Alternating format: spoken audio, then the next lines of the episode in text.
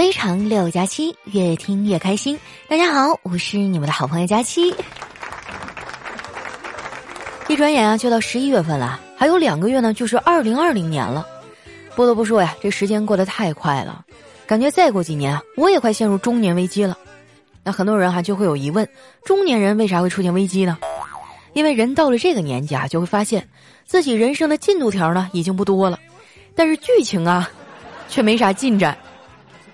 其实呢，这也是人生常态啊，大家都是普通人嘛。我周围那么多的小伙伴，真正牛逼的也没有几个，吹牛的还倒是不少。前几天呢，我就在街上遇到一个好久没见的老同学，他说自己啊刚换了一家新公司。我问他待遇怎么样啊？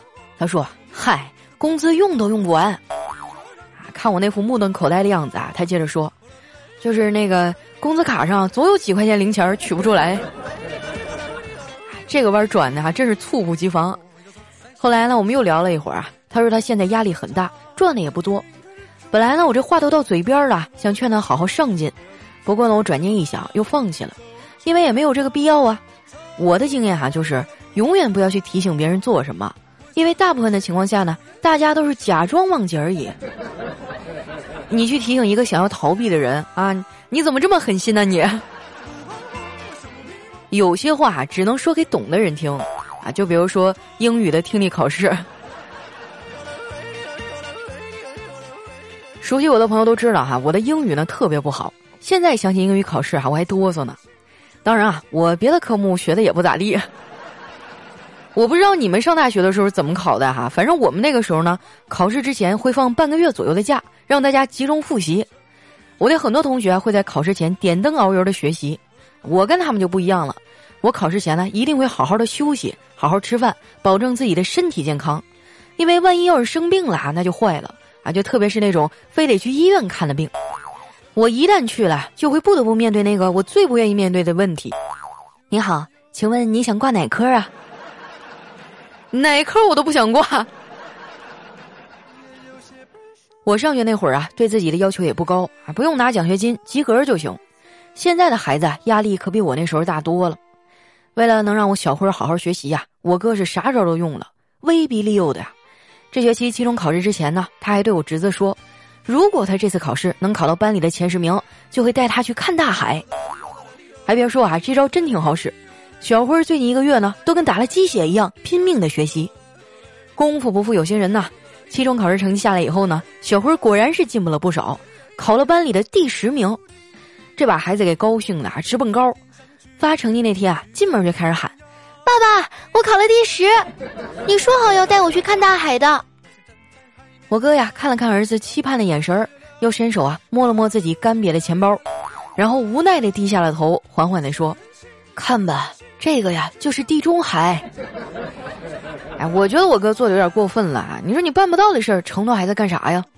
我小时候，我妈就不这样。因为啊，他从来就没有答应过我任何事儿。前两天呢，我在家里照镜子啊，发现额头上呢有一个不太明显的疤痕，就问我妈是咋回事儿。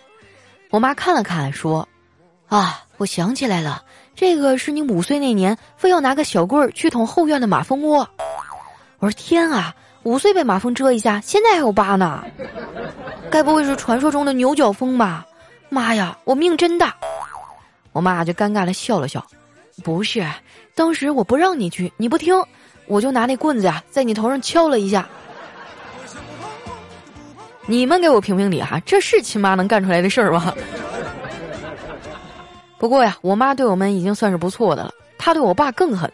这么多年来啊，家里的经济大权一直掌握在我妈手里，我爸想要搞点钱啊，就特别难。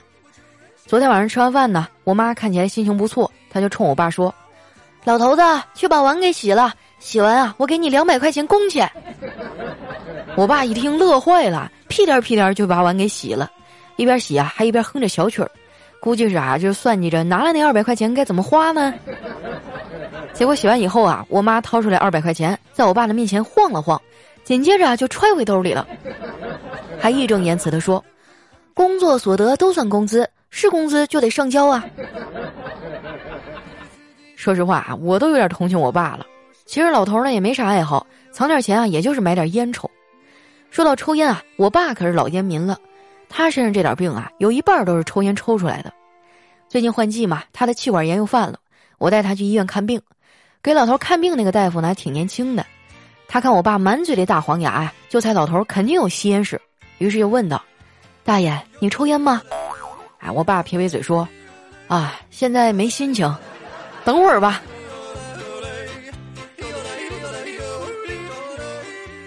每一次啊，让我爸戒烟，他都有一堆理由等着我。我跟他说啊，吸烟对身体不好，容易得肺上的毛病。他就反驳我：“那雾霾才对肺不好呢，难不成喘气儿也戒了？” 真是胡搅蛮缠啊，说不过他。后来呢，我就想了一个办法啊，就是以雾霾为借口，出门呢让他戴上口罩，这样啊他就会少抽一点烟。其实啊，我觉得戴口罩挺好的，我就挺喜欢戴的，因为戴上以后呢，可以遮住我的大脸。而且口罩呢还能保护我，帮我隐藏一部分表情。昨天就是啊，我戴着口罩去上班，一进门啊就看到丸子，我刚想和他打招呼，他就啪嚓一声，啊啪叽一声，形容的不够贴切啊，他应该是嘣一声，反正就是趴那儿了，摔了一个狗吃屎，啊，当时我就忍不住乐了。丸子爬起来拍拍身上的土，然后就看着我说：“佳琪姐，你就别乐了，有这么好笑吗？”我说：“哎。”我戴着口罩，你都能看出来我笑了，是不是我的眼睛变弯了呀？丸子就摇摇头，不是，我是看你脸上的肉啊，都从口罩两边挤出来了。哎呀，胖子真是太难了。可是我有什么办法呀？我也不想长肉啊。以前啊，小的时候，我以为恐怖照片呢是那些灵异鬼怪之类的东西，现在我才知道啊，半夜最恐怖的照片就是美食照。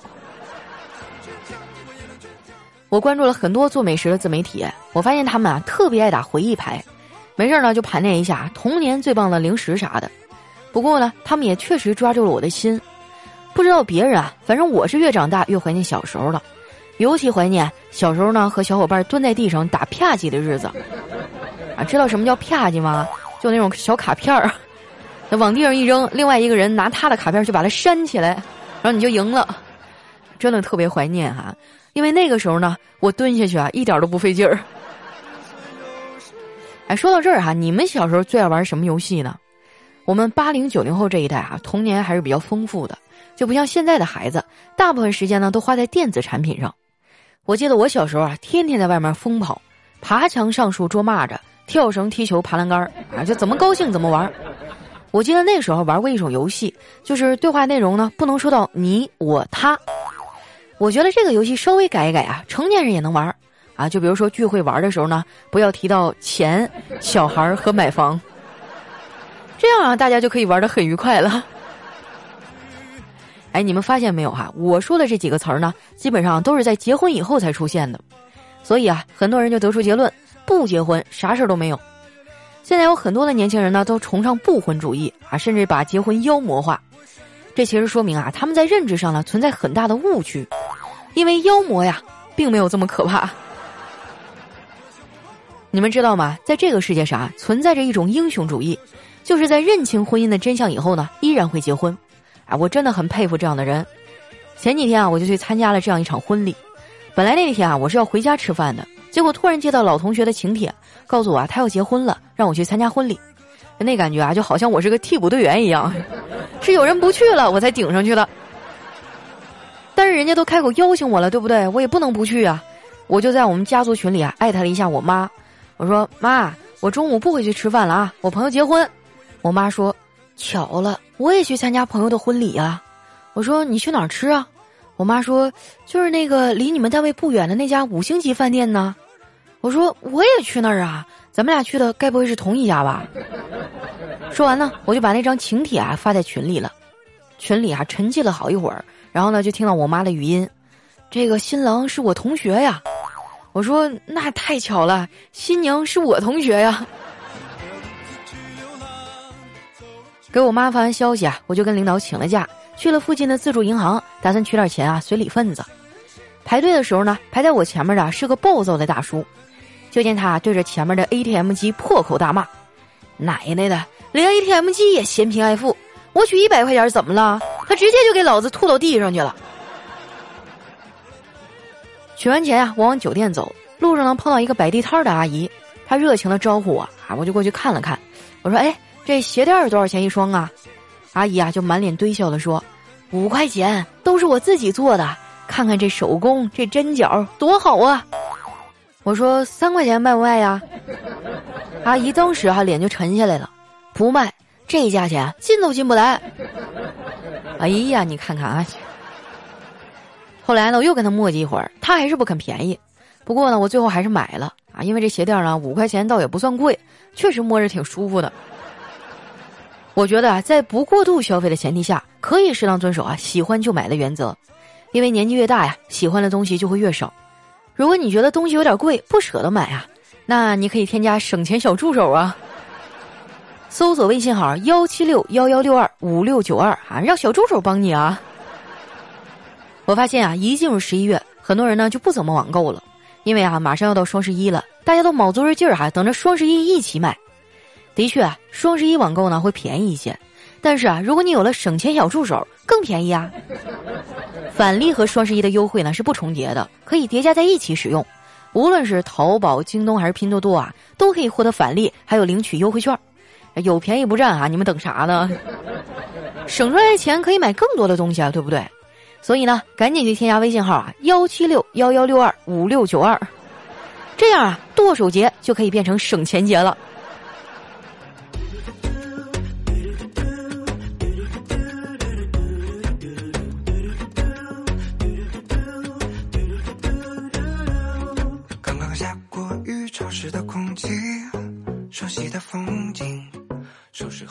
点段音乐，欢迎回来，这里是喜马拉雅出品的《非常六加七》。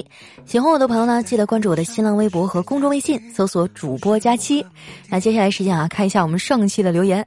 首先这位呢叫我的前任，他说我们看到的流星啊，实际上都是几秒前的。当你看到他们的时候，其实流星已经走了。所以找流星许愿要对象的朋友们，醒一醒，很可能你许愿的时候啊，人家觉得难度太大，已经掉头回去了。是吧？我分析流星的内心活动是这样的：哎呀妈，这活儿也太难了！打扰了，打扰了，我走了。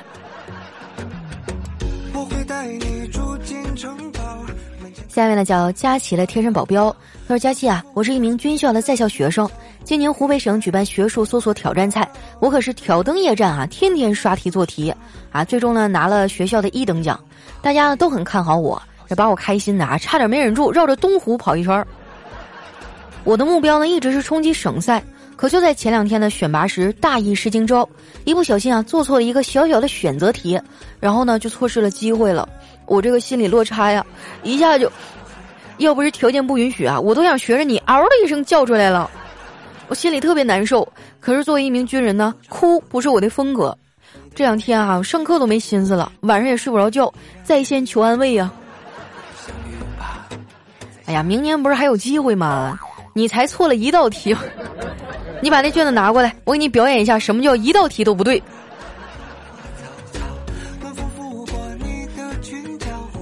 下面呢叫我和佳期回娘家，他说佳期啊来到了哥哥家，看到嫂子呢正在训做作业的小辉儿，就问道：“这又咋的了？”哎，嫂子说：“你瞧瞧，老师要求用日子造句，气死我了。”然后呢，佳期就瞅了一眼作业本，看到上面写着。两口子过日子，白天一吵，一日就好。这时候呢，小辉就问了：“姑姑，你不是常说夫妻没有隔夜仇吗？我这句子哪儿错了呀？”哎呀，这个，嗯嗯，这个有点太深奥了。等你长大你就懂了。下面呢叫瞅你漂亮啊，他说昨天啊相亲去了，那女孩呢长得还算漂亮。和女孩聊了几句呢，我发现她有点傻。一般女孩都会问我有车吗？有房吗？这女孩居然问我你家有彩电吗？哎，我就傻笑着说道有啊，去年我爷爷就是彩电才死的。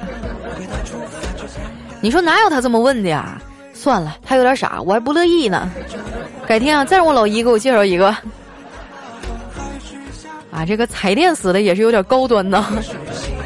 提醒大家哈，平时出门一定要注意安全啊！地上有什么线呐、烂糟的东西啊，别欠啊，不要上去碰。下面呢叫 MC 黄天未来，他说：“现实中啊，虽然我卑微如蚁，但是网络里我剑可诛天，头顶三百六十行国际级评论大师的称号，手执二十六剑及九宫格输入法宝，上可言百代兴亡，下可定是非功过。人若逆我，皆为狗；天若逆我，我窜天。天不生无键盘侠，剑道万古如长夜。”哎呦，厉害了，厉害了啊！失敬了，您就是传说中那个键盘侠对吧？我特别害怕这种人，真的，因为你跟他讲不出道理来啊。反正就是你错。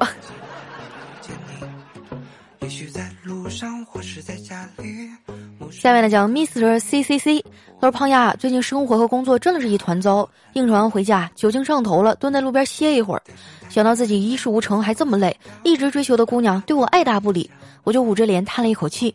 忽然呢，就有人打了我后脑勺一巴掌，我回头看看是个大妈，她说。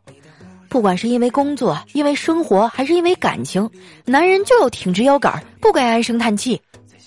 能得到陌生人的激励啊，我觉得心头一暖，对他说了一声谢谢。然后呢，他走到马路上，挎着一辆电瓶车的后座，对那个骑车的大叔说：“快走快走，认错人了啊！”啊，当时我就懵了。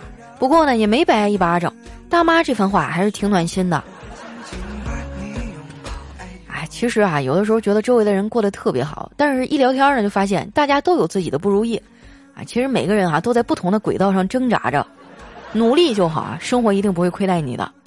来看一下我们的下一位呢，叫岁月静好。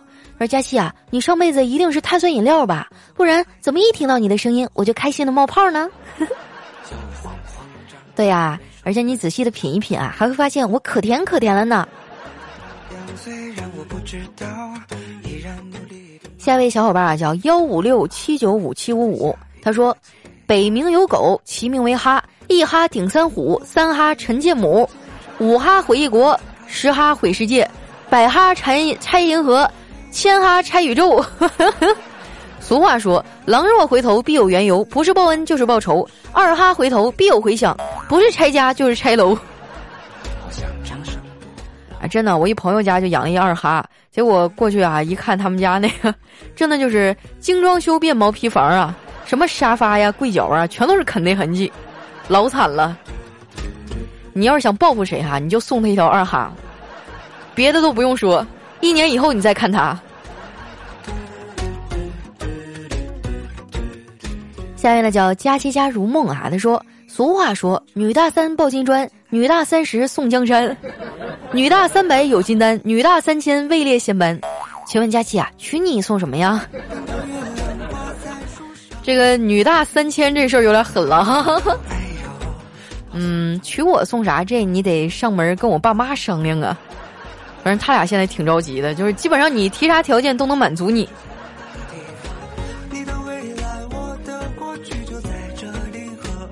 下面呢叫冷月诗歌。说有一天回家啊，听到隔壁的母子在说话。这儿子说：“妈妈，妈妈，我不想上学了。”妈妈问他：“为什么呀？”我们老师非常的无知，我跟他学不到东西。妈妈就问了：“你们老师很无知吗？”当然了，比如形容走路的词儿有跑出去、走出去、跳出去、窜出去。可是我每次回答完问题，老师总说让我滚出去。很明显用词不当呀。听完我就想啊，这老师用词确实不当，粗鲁。但我又想起呢，隔壁人家这儿子叫小明啊。这么一想啊，这老师说的似乎也没错，真的是一个好老师啊。你说啊，我都做节目六年了，这小明咋还没毕业呢？别念了，真的，跟我去新东方去学挖掘机吧。下面呢叫佳期的小气球，说昨天啊，我偷偷的去了女朋友家，走到他们家门口呢，准备给她一个特别的惊喜，结果啊，被他家狗追了半条街，还给我咬了一口。现在呢，我正在医院里打狂犬疫苗，我就想啊，等我打完这疫苗之后，我就把那狗给解决了，做一顿好吃的补补身子。结果我刚打完针啊，就接到女朋友电话，她说我吓到他们家狗了，要和我分手。你说我这是不是人比狗惨系列呀？对吧？就是典型的人不如狗。下面呢叫桃花妖，他说气温骤降啊，我得了重感冒，发烧三十九度，吃药以后呢，爬上床盖上被子啊，昏睡了过去。迷迷糊糊的啊就感觉老婆进来，怜惜的摸了摸我的额头，怕吵醒我啊，就轻手轻脚钻进了被窝。我心想啊，还是老婆体贴我呀。突然呢，老婆就紧紧的抱着我说：“哎呀妈，外面冷死了，还是你暖和呀。”可不是嘛，我就觉得南方的冬天啊，真的特别冷，不光冷呢，还很潮。你别看我北方冷啊，但是北方有暖气啊。我在家里啊，都是穿着背心儿，就有的时候光着脚在地上走，我都没事儿。这家伙在南方给我冻了一天嘶哈的。下面呢叫半梦浮生君临天下，他说：“老公，我动过大手术，可能怀不了孩子，你不会嫌弃我吧？”我听了以后啊，一把就抱住女朋友，温柔的说：“没关系啊，大不了领养一个。呃，这个术后有啥后遗症吗？”啊，他就害羞的说。后遗症倒是没有，只是蹲着上厕所还不太习惯。啊，是吧？你大兄弟，你这宝贝儿，他以前也有一根儿啊。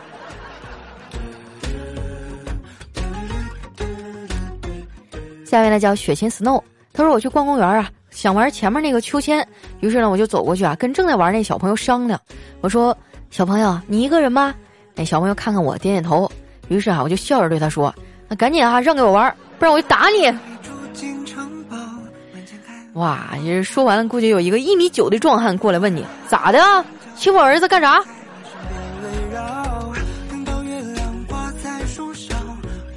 下面呢叫全网正经人，哎，他说，我个人觉得吧，根据自然法则平衡定理，前凸必然后翘，不然的话呢，身体就失去了平衡。你去大街上随便找一个看看，就没有前不凸而后翘的，那也没有前凸而后不翘的。啊，所以这就是你在街上掀别人裙子的理由吗？哎，你说的这个前凸后翘哈，我就真的有一个例子，就是丸子，丸子啊前面真的溜平溜平的，但是屁股呢却还很大，你说他是不是有点违反这个自然法则呀？来看一下我们的下一位啊，叫怼怼是仙女，她说啊，有一天呢偶遇了一条神龙，那神龙啊对我说：“年轻人，我可以实现你一个愿望，你说吧。”我想一想啊，对他说：“嗯，我想要一条龙作为我的宠物。”神龙说：“你许一个现实一点的愿望。”于是我对他说：“嗯，那就让佳期读我的留言吧。”哎，神龙啊，思考了一下说：“那个龙，你想要啥色儿的呀？”开玩笑，哪有那么难啊，是吧？要不你满足我一个愿望，我就赌你。啊说实话，经常有听众跟我说：“佳期，我都留言了好多次了，你都没有读到过我，好伤心啊！”然后我心里就特别愧疚。你说谁让咱们节目火呢？每次啊，客户爸爸还有我们老板看到都特别高兴，啊觉得哎呀，佳期这个留言太多了，一看就觉得节目质量特别好。所以呢，我依然是非常感谢大家哈，因为你们的支持呢，让我们的节目一路向上啊，冲到了顶端。但也确实是啊，时间关系没有办法面面俱到，每一条都读。但是我保证每一条我都看了，好不好？我以后呢，争取就是多回复一下，行吗？希望大家多多留言和点赞支持我哈。来看一下我们的最后一位啊，叫人到中年七零后。他说啊，有一天呢，这个佳琪为了减肥晨跑，就买了一套运动服。小黑就问他：“你穿平时的衣服不行吗？”佳琪说。穿平时的衣服，谁知道我在晨跑啊？还以为我上班迟到了呢。说到这个真的哈，我前段时间呢就和我一朋友约好了，我们俩去那个滨江大道那儿跑步。我还在网上买了一套运动服，结果那运动服拿回来哈，一直都没有穿过。现在啊，天已经冷了，那个半截袖都不能穿了。好了，那时间关系啊，今天留言就先分享到这儿。喜欢我的朋友呢，记得关注我的新浪微博和公众微信啊，搜索“主播佳期”，是“佳期如梦”的佳期哈。十一月十号呢，我会在杭州举办我的线下听友见面会啊，到时候如果你有空的话呢，可以过来支持一下哈，也给你们准备了一些小礼物。啊，说到这儿哈，我心里还有点小激动呢。不说了，我要去跑步减肥了。我们下期节目再见喽，拜拜。